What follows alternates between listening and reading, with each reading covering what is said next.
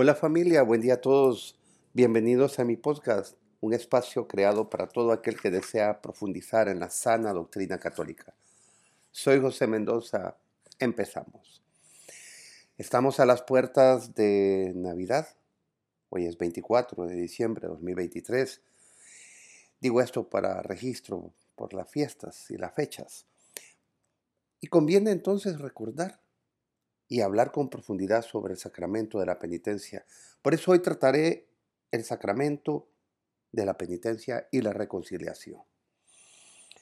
La penitencia pues, es el sacramento de curación en el que Jesucristo mismo, a través de las acciones de un sacerdote, perdona los pecados personales cometidos después del bautismo. Es el medio establecido por Cristo para restaurar nuestra comunión con Dios y la iglesia. Cuando la hemos pues roto o se ha debilitado por el pecado. Por lo tanto, mediante el poder del Espíritu Santo que actúa a través de la Iglesia en el sacramento de la penitencia, continúa el ministerio de Cristo de la sanación espiritual. Lean por favor el Catecismo numeral 1422. Prosigo. En el sacramento del bautismo se limpia a una persona del pecado original y cualquier pecado actual que haya cometido si ha recibido bautismo en una edad mayor. Sin embargo, los efectos del pecado original se mantienen después del bautismo y seguimos experimentando una inclinación al pecado, que se llama concupiscencia. Por tal razón, Cristo dejó el sacramento de la reconciliación, mediante el cual Él perdona los pecados cometidos después del bautismo y nos anima a experimentar una conversión de corazón y a comprometernos de nuevo en la virtud y la santidad. El catecismo de la Iglesia Católica define el pecado como una palabra o acto o un deseo contrarios a la ley eterna. Es una ofensa a Dios. No todos los pecados eh, actuales son iguales. Pueden variar en gravedad como en culpabilidad y en consecuencia la Iglesia distingue entre pecados mortales y veniales. Un mortal, un pecado mortal es una grave ofensa a Dios que, que destruye pues, la relación de la persona con Él al apartarle del amor divino. Destruye la caridad en el corazón del hombre por una infracción grave de la ley de Dios. Aparta al hombre de Dios, que es su fin último y su bienaventuranza, prefiriendo un bien inferior. Este tipo de pecado rompe o destruye la relación entre Dios y el pecador, al separar a la persona de la iglesia y de la vida divina de Dios. Por lo tanto, los que mueren en un pecado mortal, en estado de pecado mortal, de forma deliberada y sin remordimiento, habiendo elegido separarse de Dios en esta vida, serán separados de Él por toda la eternidad. Este estado de separación eterna se le llama infierno. Para que un pecado sea mortal, el objeto debe ser grave y debe cometerse con pleno conocimiento y deliberado consentimiento. Para que un pecado sea considerado mortal se deben dar tres condiciones. El acto pecaminoso debe ser un asunto serio o grave según lo definido por la Iglesia.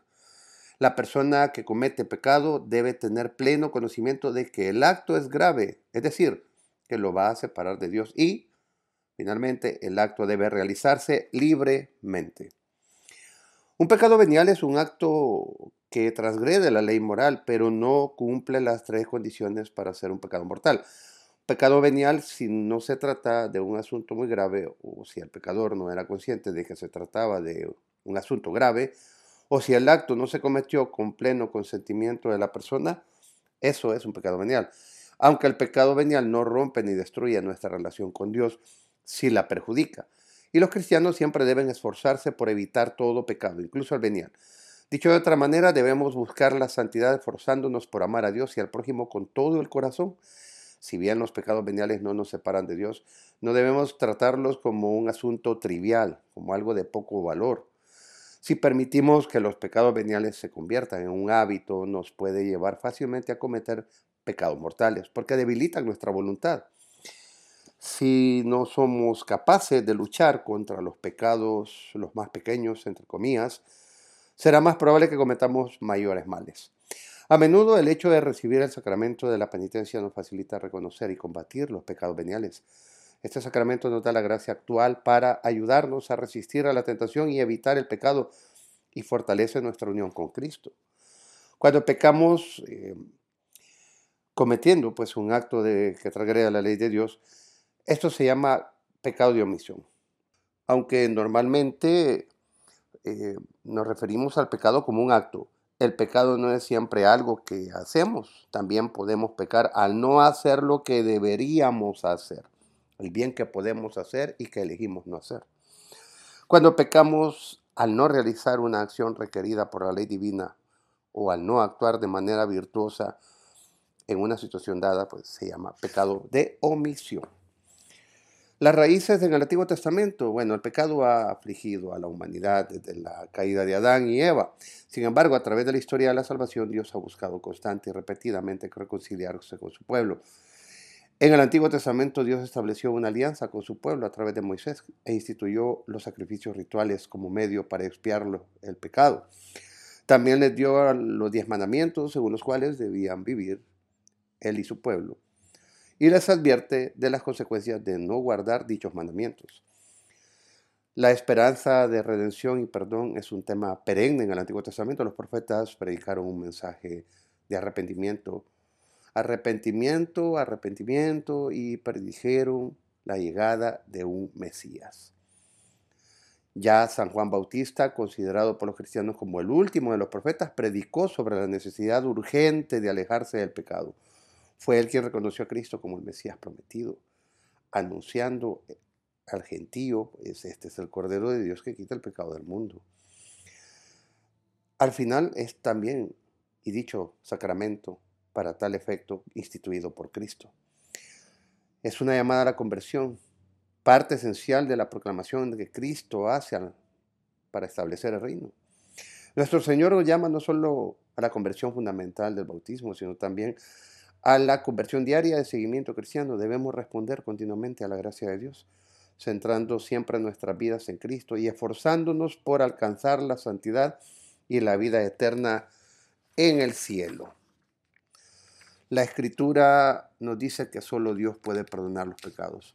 Los líderes religiosos de Israel canalizaban cuando Cristo perdona los pecados de los que buscaban su corazón. Sin embargo, los fariseos y saduceos no quisieron reconocer la autoridad de Cristo para perdonar tales pecados, pues estaban íntimamente relacionadas con su identidad de Hijo de Dios.